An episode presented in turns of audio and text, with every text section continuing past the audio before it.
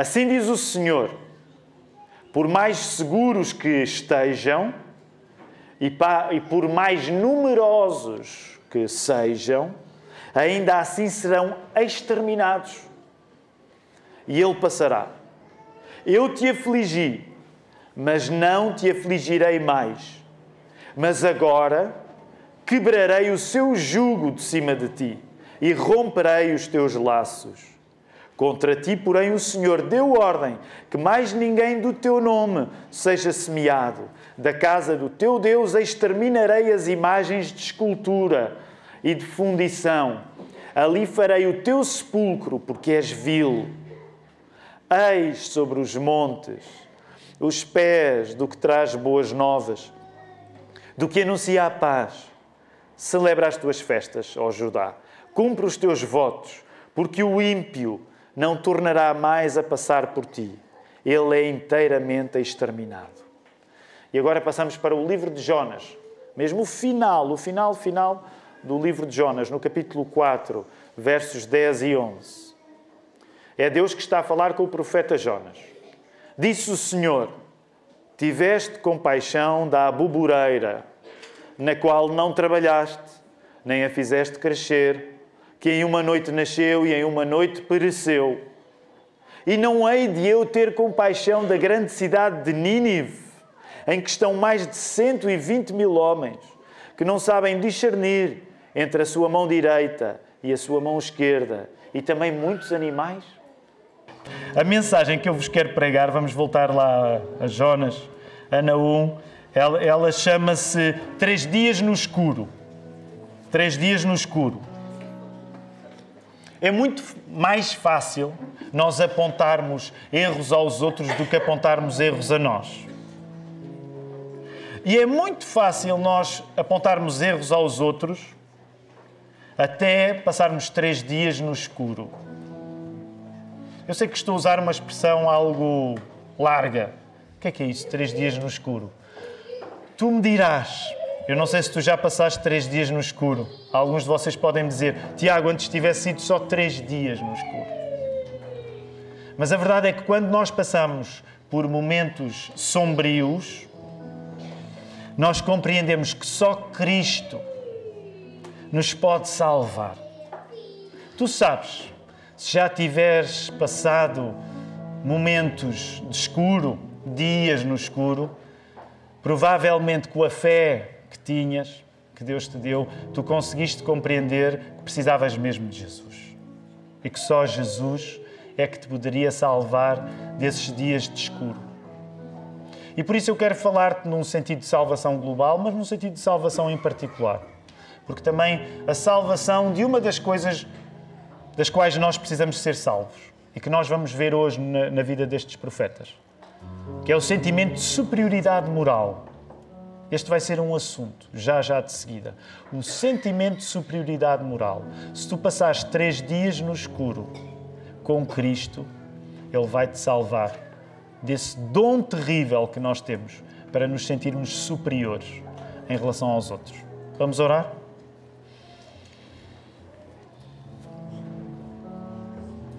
Querido Deus, nós agradecemos-te pela tua palavra a tua palavra, as Escrituras, não são páginas apenas dedicadas aos momentos solares.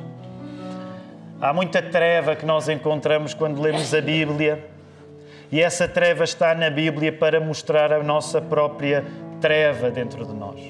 Ó oh, Senhor, nós já temos feito tantas orações nesta manhã e fazemos mais uma. Nesta hora, que é que tu cumpras o propósito desta mensagem no coração de cada um. E pedimos-te especialmente por dois tipos de pessoas. E só tu sabes quem é quem aqui nesta manhã, querido Deus. Nós pedimos-te pelas pessoas que se podem sentir no escuro nesta manhã. Que elas possam ter a luz oferecida pela tua palavra. Que possam ter um encontro com Jesus. Ó Senhor, e pedimos por outro segundo tipo de pessoas. Provavelmente muitos de nós, eu próprio, podemos encaixar neste grupo. São as pessoas que passam por um escuro particular relacionado com a facilidade que sentimos em nos sentirmos superiores em relação aos outros. Ó oh, Senhor, a tua palavra vai querer confrontar esse nosso pecado, não só com o exemplo de Naum, não só com o exemplo de Jonas, mas sobretudo através do exemplo redentor do nosso Senhor Jesus. Por isso que seja Jesus a tomar conta do momento, na agência do seu Espírito Santo. E é por isso que nós voltamos e oramos em nome de Jesus. Amém. Amém. Vamos voltar às nossas Bíblias, queridos irmãos. Se puderes e tiveres uma Bíblia em papel, vai ser melhor para podermos folhear um pouco aqui. Se não tiveres em papel, eh, usa aí o digital para isso poder acontecer. Porque eu gostava de levar rapidamente primeiro ao livro de Naum. Vamos começar pelo livro de Naum e depois vamos ao livro de Jonas. Lembram-se, a semana passada partilhei convosco que entramos nesta série de mensagens Saber Ouvir. É uma série de mensagens que desde setembro que temos dedicado à importância do papel da escuta em toda a Bíblia. Quando tu lês a Bíblia, tens de entender que escutar é muito importante. Então, empreendemos essa viagem desde o primeiro livro da Bíblia, em Gênesis. Começámos em setembro e estamos agora quase a fechar o Velho Testamento. Nos profetas menores. A semana passada falámos em dois. Quais foram os profetas que falámos a semana passada? Quem recorda? Quem foi? Hã? Semana passada. Oseias e Amós. E hoje estamos com Naum e com Jonas. Deixa-me fazer esta pergunta para a geral, até porque sei que muitos de vós estão a assistir à classe que o Manel dá, o Manel Ferreira, que é, que é sempre ligada a, a, uma perspectiva panorâmica da Bíblia, para estarmos sempre a considerar nas Escrituras. Eh, Manel, onde é que tu estás? Estás a dirigir o culto e tudo. Tu estás em que parte agora de, nessa classe? Estás nos livros de sabedoria, muito bem. Aliás, deixem-me aproveitar e fazer o convite, se chegaste só para o culto, uh, considera chegar uma hora antes do culto, porque há classes para nós aprendermos mais da Bíblia, para todas as idades, ok? Desde os bebés até às pessoas mais velhas, há classes para ti. Portanto, se tu quiseres saber um pouco mais da Bíblia e ter uma oportunidade para um estudo um pouco mais sistemático, esse é o espaço para isso. Só precisas de vir e depois escolher a classe onde deves ficar. Então, uma das coisas interessantes quando nós chegamos aos profetas menores é que, dependendo dos profetas, eh, o tema deles é, é, é diferente. A semana passada, lembram-se o que é que tinham em comum Oseias e Amós? Que é que Oseias e Amós tinham em comum? Força. Eles pregaram para o reino do norte. Porquê? Porque Israel se dividiu em dois reinos, o reino do norte e o reino do sul. O reino do norte caiu primeiro às mãos da Assíria e depois, mais tarde, o reino do sul caiu às, às mãos da Babilónia. Vimos na semana passada, começámos por Amós e Oseias, porque eles pregaram para o Reino do Norte. O que é que, leva, o que, é que me leva a juntar nesta manhã não a Jonas? E professores de escola dominical não podem responder, está bem? Nem pastores, nem diáconos. Portanto, os outros, o que é que me leva, o que é que me leva a unir nesta manhã Jonas a Naum? Nínive, a cidade de Nínive. Ou Ninive, podem dizer como preferirem. Às vezes, dependendo da tradução, há um acento no primeiro i.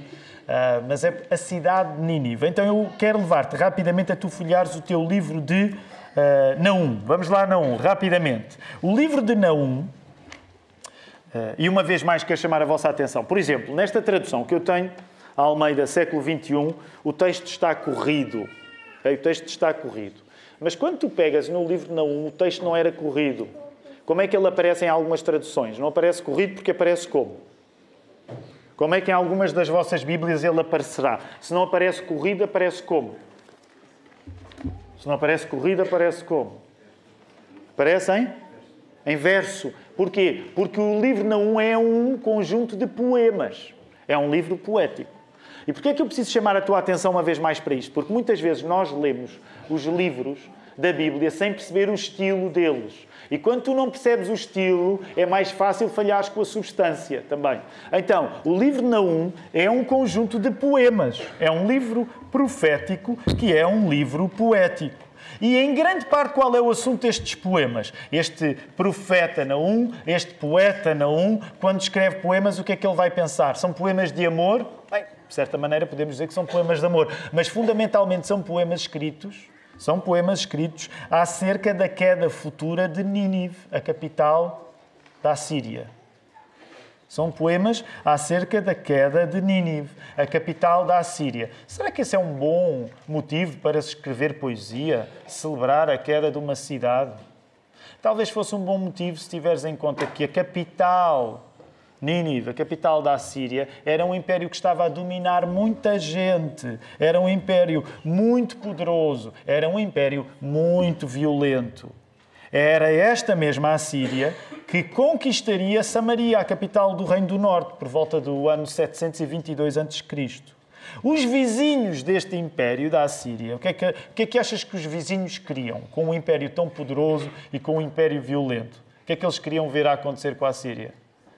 Queriam ver a Síria a dar-se mal. Naturalmente, queriam ver a Síria a dar-se mal. Os vizinhos deste império estavam ansiosos para verem o império a cair. O que aconteceria? É esse o motivo dos poemas do livro de Naum. Por volta do ano 612 a.C., de facto, Nínive cairia às mãos dos babilónios.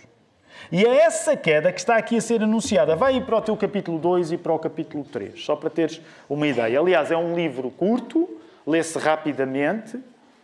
Olha aí, por exemplo, o início do verso 1 do capítulo 2. Estou a ler agora na, na tradução da Almeida, século 21. O destruidor avança contra ti. São palavras contra Nínive. Guarda a fortaleza, vigia o caminho, fortalece a resistência, reúne todas as forças, pois o Senhor restaura a glória de Jacó, bem como a glória de Israel, porque os saqueadores os despojaram e destruíram os seus ramos. Vai para o capítulo 3. Ai da cidade de sangue, verso 1 do capítulo 3. Qual é essa cidade? É Nínive. Ela está toda cheia de mentiras e de roubo e não solta a sua presa. Atenção, o estalo do chicote, o estrondo das rodas o galope dos cavalos, o saltar dos carros, o cavaleiro montado, a espada flamejante, a lança reluzente, a multidão de mortos, o montão de cadáveres, defuntos inumeráveis, gente tropeça nos cadáveres. Poesia boa, não é? É a Bíblia. Por isso é que me ouves sempre a dizer: eu consigo topar quando a pessoa não lê a Bíblia. Porque fica espantada quando lê estas coisas. Quando tu lês a Bíblia, já nada te espanta. Tu estás habituado a ler coisas destas. Imagina, acordas pela manhã, o tempo devocional, vou-me encontrar com Deus e lês assim, não é? Pessoas a tropeçarem em cadáveres e sais outro, sais renovada, o dia corre-te bem. Ler a Bíblia não corresponde a nada dessas fantasias que nós às vezes fazemos para nós. O que repara, não quer dizer te devas reservar apenas a ler, por exemplo, na 1 capítulo 3 no início do teu dia, vale a pena ler também, mas tu precisas de procurar a compreensão destes textos. É por isso que nós nos juntamos aqui na igreja, para procurar a compreensão destes textos. Mas agora, só para terminarmos o nosso curto percurso por não eu quero que tu vás ao capítulo 1, porque o capítulo 1 é importante para dar luz a tudo aquilo que é sanguinolento no capítulo 2 e no capítulo 3. Tudo aquilo que parece sinistro no capítulo 2 e no capítulo 3. Porque se tu lês só o capítulo 2 e o capítulo 3, vais achar isto violento. Não, não vais perceber isto muito bem. E no capítulo 1 há um elemento que eu quero chamar a tua atenção. Aliás, reparaste, nós lemos o verso 15, que é provavelmente um dos versos mais conhecidos na 1. Mas concordarás comigo, geralmente quando ele é citado, não são, não são citados os versos anteriores. Foi por isso que eu quis que tu lesses os versos anteriores. Porque o verso 15 é muito fácil de ler, ele às vezes aparece, não é? O verso 15 diz aí: os, os pés do que traz boas novas, do que anuncia a paz, estão sobre os montes, ó Judá, celebra as tuas festas cumpre os teus votos. E geralmente interrompe-se aí o texto, não é? Muitas vezes já nem aparece porque nunca mais o ímpio te invadirá e ele será completamente destruído. Por isso é que pedi que tu fosse aos versos anteriores, ao verso 12. Porque o que é que está no verso 12? Essas palavras assim agrestes, por mais fortes e numerosos que sejam, mesmo assim serão exterminados e destruídos. Quem é que gosta de ler textos a falar acerca de destruição e extermínio? Mas aí está aqui na Bíblia. Porquê? Porque logo de seguida, olha aí o verso 13. Eu quebrarei o jugo que está sobre ti e romperei as tuas correntes. O que aqui está em causa, estou a resumir muito, no livro de Naum, é que Deus diz, através do profeta Naum, que ele vai fazer questão de castigar a gente má, que, é aquela, que são aqueles os ninivitas, porque eles são violentos. E no processo de Deus castigar aquela gente má, que são os ninivitas, ele vai dar finalmente liberdade ao seu povo. Ele vai dar liberdade ao seu povo. Por isso é que tu, quando lês do verso 12 até ao verso 15, há um caminho. Olha aí, verso 14 ainda. Contra ti, porém, o Senhor ordenou que não houvesse mais descendência no teu nome. Exterminarei do templo dos teus deuses as imagens de escultura e de fundição. Farei o teu sepulcro, porque és maldita. E só depois de serem ditas estas palavras, em que Deus, por ser perfeito, não pode ser indiferente à maldade das pessoas, não é? Porque se Deus for indiferente à maldade, é sinal que ele não é perfeito, porque alguém que é indiferente à maldade participa na maldade também, ainda que seja passivamente. Então, como Deus não pode ser indiferente à maldade dos ninivitas, ele precisa dizer ao seu povo: Olha, o pessoal não se vai safar com o mal que andam a fazer, eu vou tratar. Eu vou tratar desta gente, esta gente será destruída. E é aí, nessa mesma afirmação, que no verso 15 é enaltecida a parte positiva: os pés do que traz as boas novas. É? As boas novas quais são? Deus não é indiferente ao mal. Deus vai castigar o mal e são boas notícias para nós. E isso dá-nos a garantia, como tu encontras no verso 15, que as nossas festas vão acontecer, são para ser celebradas. Quando tu estás numa festa e é uma má notícia, vai-se a festa não é?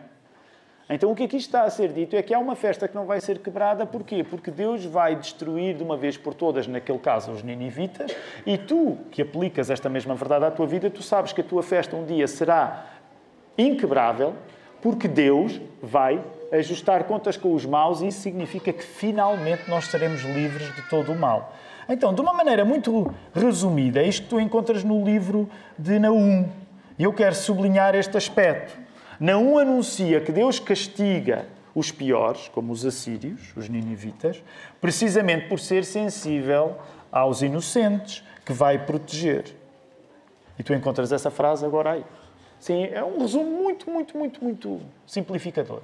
Mas o que é que Naum está a tratar?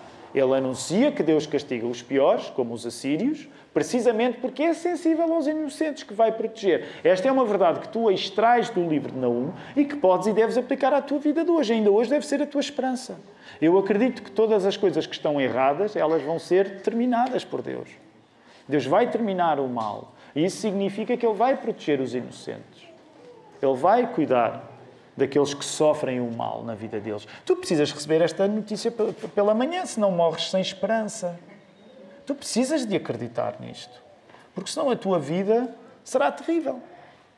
Tu não traz nenhuma garantia, o mundo não te vai dar nenhuma garantia de que tu vais deixar de sofrer o mal. Isto é, pode parecer muito simples, mas é fundamental para nós. Nós acreditamos que um dia todo o mal vai desaparecer. É essa a mensagem do livro de Naum que se aplica completamente a nós. Agora vamos ao livro de Jonas, perceber a ligação que existe aqui, que está relacionada com os ninivitas. Crê-se que 100 anos antes volta de 100 anos antes destas palavras Naum, Jonas terá pregado onde? A esta cidade. 100 anos antes, Jonas terá pregado à cidade de Nínive. E nessa altura, na história de Jonas, vai, vai, vai colocando os teus olhos no livro de Jonas, Jonas participou no processo de Deus adiar o castigo aos ninivitas. Porquê? Porque quando Jonas, 100 anos antes, foi pregar a Nínive, aqueles ninivitas o que é que fizeram? Eles arrependeram-se. Portanto, aqueles ninivitas não viram a destruição. Deus suspendeu a sua destruição. Só 100 anos depois é que ela acabaria por chegar, porque os ninivitas que vieram a seguir aos ninivitas que ouviam Jonas não tiveram o mesmo comportamento que os ninivitas tiveram quando Jonas lá foi. O que é que aconteceu quando Jonas foi pregar aos ninivitas? Eles arrependeram-se. E sublinhei a palavra arrependimento, porque ela vai ser muito importante para nós. Então, uh, o livro de Jonas, sabem, às vezes, quanto mais especial o livro é para nós, é, menos. Uh, é, é, é, bom eu não, eu não entrar muito, porque a minha tendência é a minha imaginação começa a ficar uh, captada pelo livro de Jonas, mas eu não resisto. Vai lá, Jonas 1. Jo, Jonas é um livro incrível. Não há livro como Jonas na Bíblia, deixa-me dizer-te. É, é, como se diz em inglês, one of a kind. Não, é? não, há, não há nenhum livro como Jonas.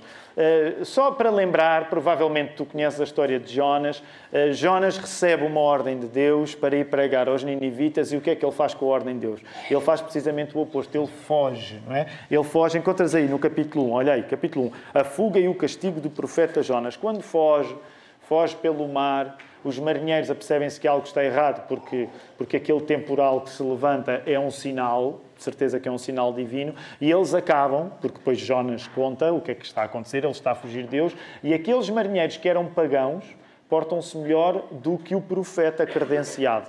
Então, o que é que acontece? Eles atiram Jonas para o mar, a tempestade termina, e o que é que acontece quando Jonas chega ao mar? que é que acontece quando Jonas chega ao mar? Ele é engolido por um grande peixe. Olha aí o capítulo 2. É um capítulo muito bonito, porque aparentemente Jonas arrepende-se dentro da barriga do peixe. Três dias dentro da barriga do peixe, três dias no escuro, é daqui que vem a ideia do sermão. E o que é que acontece no final daquilo que parece ser o arrependimento de Jonas? Então, Deus, que tem muita paciência, volta a, a considerar Jonas para cumprir a sua tarefa. Então, o que é que o peixe faz? Que é que o peixe faz a Jonas? Vomita Jonas e lá vai Jonas. Olha aí capítulo 3. Finalmente, Jonas vai a Nínive e quando ele prega em Nínive, o que é que acontece? A pregação dele é muito curta, olha aí, verso 4. Diz assim, Almeida século XXI, no verso 4. Jonas começou a percorrer a cidade por um dia, clamando: Nínive será destruída daqui a 40 dias. E depois o que é que acontece? As pessoas de Nínive ouvem a mensagem de Jonas e arrependem-se. É, final da história. Tudo, tudo perfeito, certo? Não. Capítulo 4. Jonas, porém, ficou extremamente contrariado e furioso. Portanto, a tarefa que Jonas tinha para cumprir, ele tinha um trabalho. Ele cumpriu esse trabalho, deu certo, mas ele fica chateado. Olha lá, verso 2 do capítulo 4 de Jonas. Então orou ao Senhor e disse: Ah, Senhor, não foi isso que eu disse quando ainda estava na minha terra. Por isso é que fugi depressa para Tarsis. Porquê? Porque eu sabia que és Deus compassivo e misericordioso, paciente e cheio de amor e te arrependes do mal. Quando Jonas está a dizer estas coisas, ele não está a elogiar ou louvar a Deus, ele está a queixar-se de Deus. Ok? Olha lá, porque Deus, eu sei que tu és compassivo, és misericordioso, paciente e cheio de amor, e tu dizes, alguém está a louvar a Deus ao dizer isto. Não, não, a pessoa está a queixar-se de Deus. Ele está a queixar-se de Deus por Deus ser perfeito e por ser misericordioso. Olha lá como é que ele vai, como é que ele vai falar. Ó oh, Senhor, agora, agora, depois de tu teres sido amoroso, depois de tu teres sido misericordioso, sabes o que é que me apetece, Deus? Olha aí o que é que ele diz. Senhor, apetece-me morrer. Aplica isto à tua vida. Começa já a pensar nisto. Quando Deus é bom para, para com os maus, a mim apetece-me morrer. Olha lá o que ele diz. Tira-me a vida. Pois para mim, morrer é melhor que viver estranho. É o único profeta que tu vais encontrar com esta reação. É este o profeta Jonas. É esta a história de Jonas. Então o que é que acontece? A mensagem no livro de Jonas, mais do que chegar aos maus dos ninivitas, e chegou, a mensagem de Jonas chegou aos maus dos ninivitas, mas quando tu lês o livro todo na sua estranheza, na sua surpresa, tu percebes que a mensagem no livro de Jonas, mais do que chegar aos maus dos ninivitas que se devem arrepender, serve para chegar ao próprio Jonas. O profeta é o alvo profético. Encontras essa frase agora ali. É isso que faz do livro de Jonas tão especial. Porque apesar, sim, o profeta tem um trabalho, ele cumpriu, contrariadamente, mas cumpriu. O trabalho resultou, mas tu apercebes que o que o livro está a querer sugerir não é o êxito do trabalho de Jonas é o fracasso no coração de Jonas. Então, a, a, a, sugestão inteligente do livro é que é, na prática, o profeta o maior alvo da profecia. É o profeta Jonas o maior alvo da profecia. E que estranhamente, e agora sim, vamos lá voltar aos últimos dois versos do capítulo 4, que nós já lemos. Agora tens mais contexto, não é? Verso 10, no capítulo 4 de Jonas.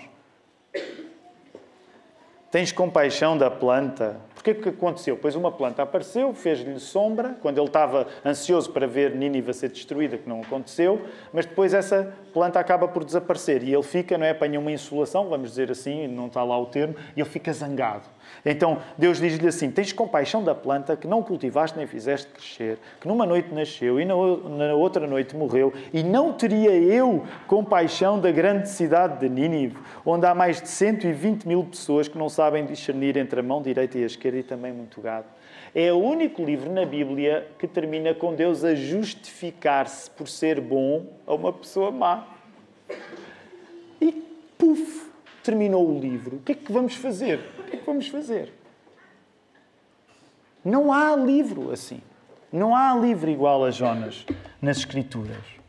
Logo, por juntarmos dois livros que são tão distintos, vale a pena perguntar como é que nós que lição é que nós tiramos para nós? Nós começámos esta série de mensagens com a ideia de saber ouvir. E é, e é, completamente válido perguntar o que é que há para ouvir do livro de Naum e do livro de Jonas. Por um lado, deixa-me começar por dizer isto. Quer Naum, quer Jonas, de maneiras bastante diferentes, eles têm uma, uma, uma tarefa de denúncia do pecado dos outros. Concordas ou não? São muito diferentes, mas os dois têm ou não têm uma tarefa de denunciar o pecado dos outros. Quer Naum tem de denunciar o pecado dos ninivitas, Jonas também teve de denunciar o pecado dos ninivitas. Portanto, um dos temas que junta naturalmente estes dois profetas, além de Nínive, é que eles são denunciadores. O profeta é sempre um denunciador. O, profeta mete sempre, como diz a expressão, não é? mete sempre a boca no trombone em relação ao pecado dos outros, sem dúvida. Então, de facto, tu lês estes dois livros e estes dois livros, de maneiras diferentes, acusam o pecado de gente má. A gente má precisa de saber que se anda a portar mal. Naum serve para dizer isso e até Jonas serve para dizer isso. A gente má precisa de saber que se anda a portar mal. E essa gente má, e agora começa a coisa a ficar mais curiosa, vai desde aqueles de quem já se espera o mal porque são violentos, os ninivitas. Portanto, quando tu lês Naum e quando lês Jonas, percebes que há gente má que está a ser denunciada. O primeiro tipo de gente má é a gente que, por ser violenta, precisa de ser denunciada, os ninivitas. Mas, curiosamente, a gente má, quando tu lês estes dois livros, também são aqueles que são maus. Porquê? Porque não querem que os maus se salvem. Jonas. Então deixa-me voltar a repetir esta ideia, porque é importante. A gente má que é denunciada no livro de Naum e de Jonas vai daqueles de quem já se espera o mal, porque são violentos, os ninivitas, mas a gente má também vai àqueles que são maus por não quererem que os maus se salvem. E aqui entra Jonas. Como Naum nos recorda, as boas notícias que precisamos de ouvir são, sem dúvida, que o mal terá fim. E que no caso de Jonas, um dos males que muitas vezes acontece na nossa vida é quando um bom não quer que o mal se arrependa. Deixa-me tentar simplificar isto dizendo assim. Tu, quando lês o livro de Naum, quando lês o livro de Jonas, percebes-te que sim, um mau ser mau é péssimo. O mau ser mau é péssimo. Nós olharmos para a violência que os ninivitas praticavam, é péssimo. É péssimo quando uma pessoa má faz coisas más. Mas tu também te vais a perceber que um bom não querer que o mal, que o mal se arrependa é, de certa maneira, pior ainda. E encontras aí essa frase. Que o mal seja mau é péssimo. Ensina-te Naum, ensina-te Jonas mas que um bom não queira que o mal se arrependa, é de certa maneira pior ainda. Já estás a ver onde é que eu vou querer chegar?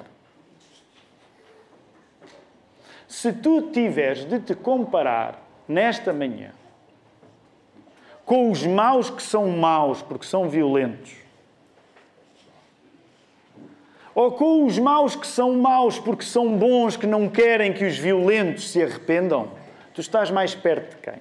Tu estás mais perto de ser um ninivita ou de ser um Jonas? Eu não conheço a vossa carreira uh, militar. Não sei quantos daqui eventualmente uh, tenham até tido uma participação em crimes.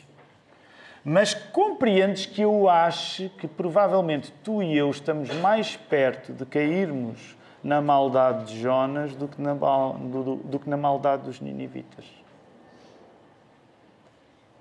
E nesse sentido, interessa-me pregar para mim, para ti, fazendo-te pensar até que ponto é que tu não tens caído neste pecado. De olhares para aqueles que são maus e, no fundo, até torceres para que eles não se arrependam. Não desejar que eles se arrependam. Desejar secretamente, até se houvesse coisa boa, se Jesus voltasse hoje, era não dar hipótese àqueles que são maus e que tu não gostas de eles se arrependerem. Eu não estou a dizer que se Jesus viesse hoje, tu ias dizer, yes, bem feita, bem feita, para aqueles que não se converteram. Mas tu percebes. Às vezes nós temos este tipo de sentimentos no nosso coração. Talvez não confessemos. É por isso que o livro de Jonas está na Bíblia para nos ajudar a perceber. É pela Bíblia dar valor ao arrependimento de gente má que torna possível que os ninivitas, na altura de Jonas, tenham arrependido. É porque a Bíblia dá valor ao arrependimento de gente má que tu vês no livro de Jonas os, os ninivitas a arrependerem-se. Agora repara, também é porque a Bíblia dá valor ao arrependimento que nós hoje podemos estar aqui. Porque a mensagem de arrependimento tornou-se uma questão não apenas para o povo de Israel e para os seus inimigos, mas ela tornou-se uma questão para nós, portugueses, no século XXI. Nós hoje estamos aqui e a mesma mensagem que permitiu que os ninivitas se arrependessem é a mesma mensagem que permite que tu te arrependas também. A lógica é precisamente esta. Se um profeta contrariado como Jonas é usado para inimigos dos judeus se salvarem, Jesus, que é muito melhor que Jonas, pode salvar, salvar qualquer inimigo de Deus. Encontras essa frase aí. Gostava que tu considerasses um pouco nela. Se Deus usa Jonas, profeta contrariado, para ele ser um instrumento na salvação dos inimigos do povo de Israel, imagina o que Deus não consegue através de Jesus, que não foi contrariado. Jesus consegue chegar onde nenhum Jonas chega. Jesus consegue chegar a qualquer inimigo que já nem é só inimigo de Israel, inimigo de Deus mesmo. Jesus consegue chegar a qualquer inimigo de Deus. É também daqui que vem uma referência muito importante que eu gostava que tu te lembrasses. Porque há ainda um último texto que eu gostava que brevemente nós fôssemos lá. Porque, curiosamente, o nosso Senhor Jesus falou em Jonas. Falou no sinal de Jonas. E eu gostava de convidar-te a tu abrires ainda em Mateus. Vamos para o Novo Testamento para culminarmos a nossa mensagem aqui. Mateus 12. Mateus 12 verso 38 ao verso 42.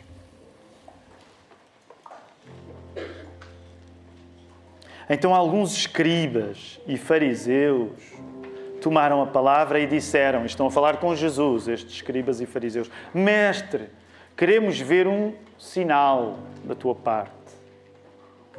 E Jesus respondeu-lhes: Uma geração má e adulta pede um milagre, mas nenhum milagre lhe será dado, senão o do profeta Jonas.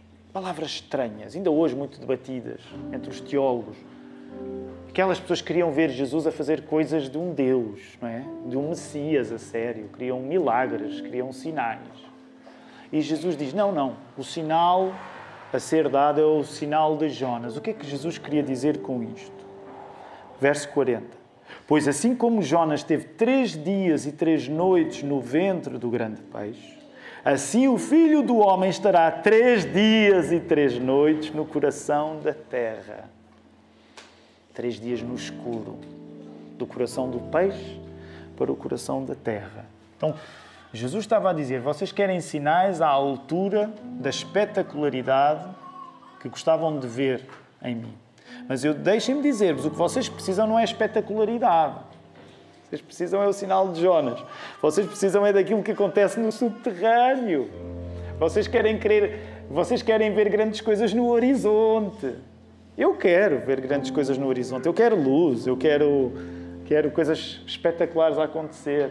E muitas vezes eu próprio levo essa pressão para Deus, Senhor, mostra-me coisas grandes.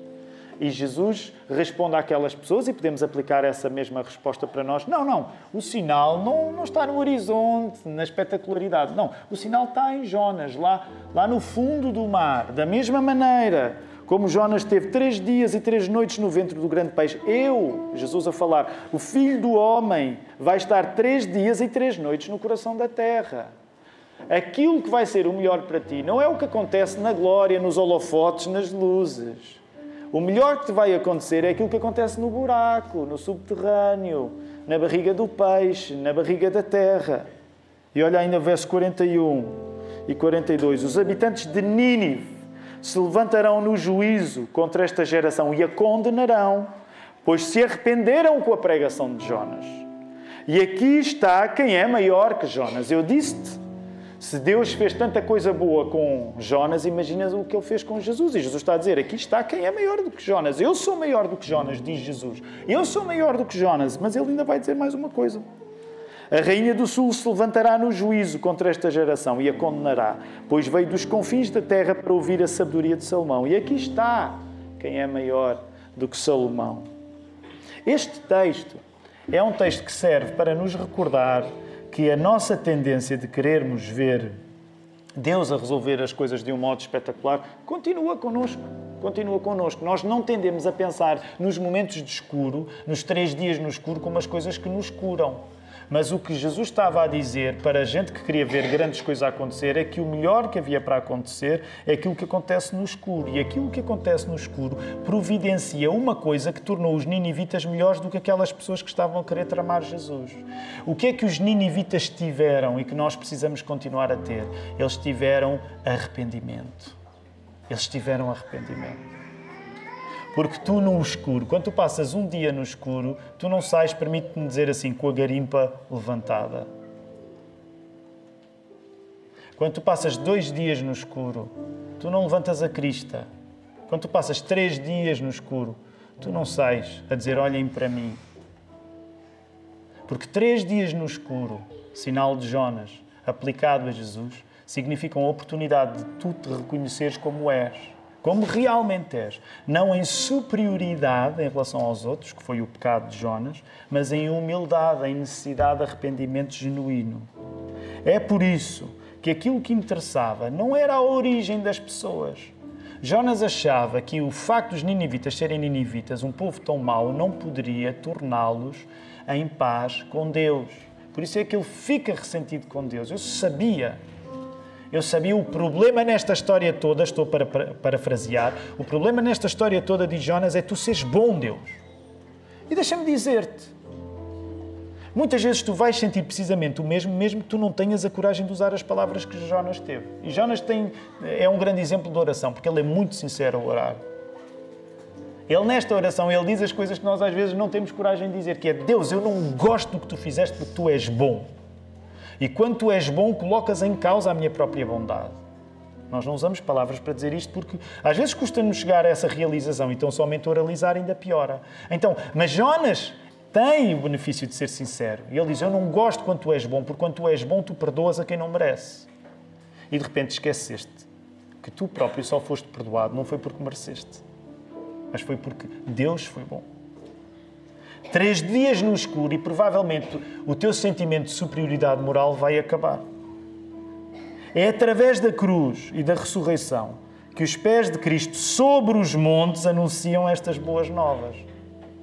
As boas novas, o Evangelho, porque é isso que o Evangelho quer dizer, é precisamente nesse sentido, aquele texto tu encontras os, os pés a anunciar as boas novas, isso em Naum é um sinal.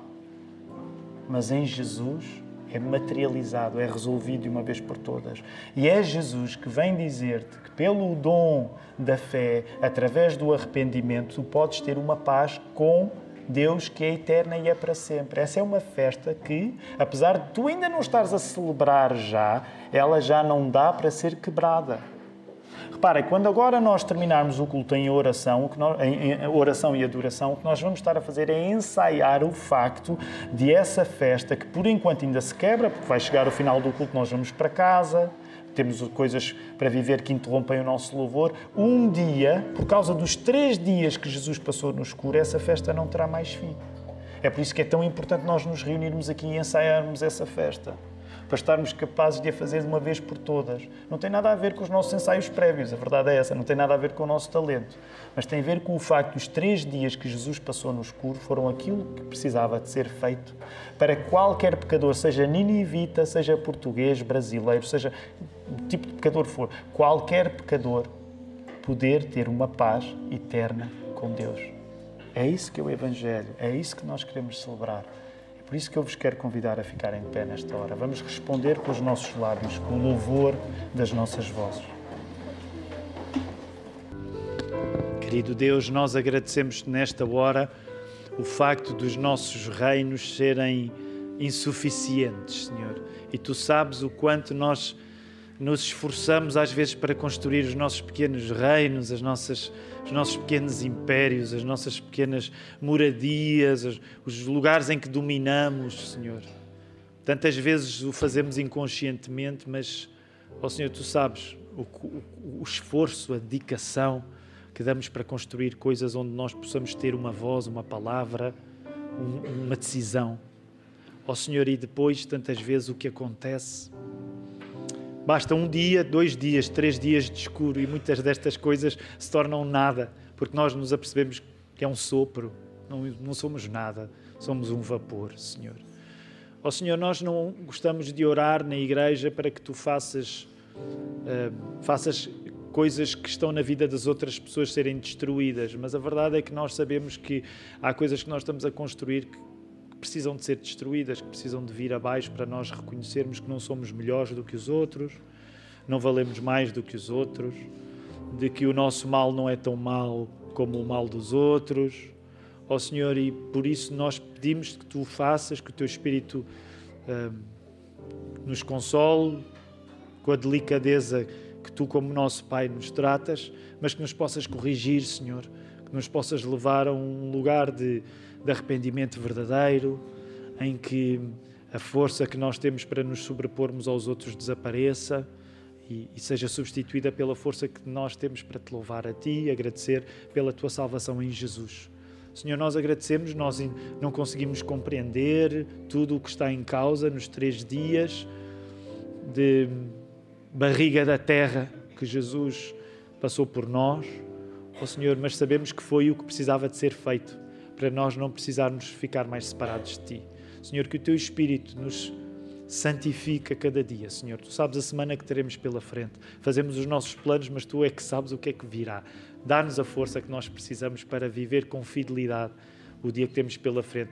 Permite que este seja ainda um dia de descanso e de prazer na Tua palavra, pensando também na missão lá em Algés, que a alegria continue lá também, Senhor. Recebam também a bênção do Senhor. Ao único Deus sábio, seja dada a glória para todo o sempre.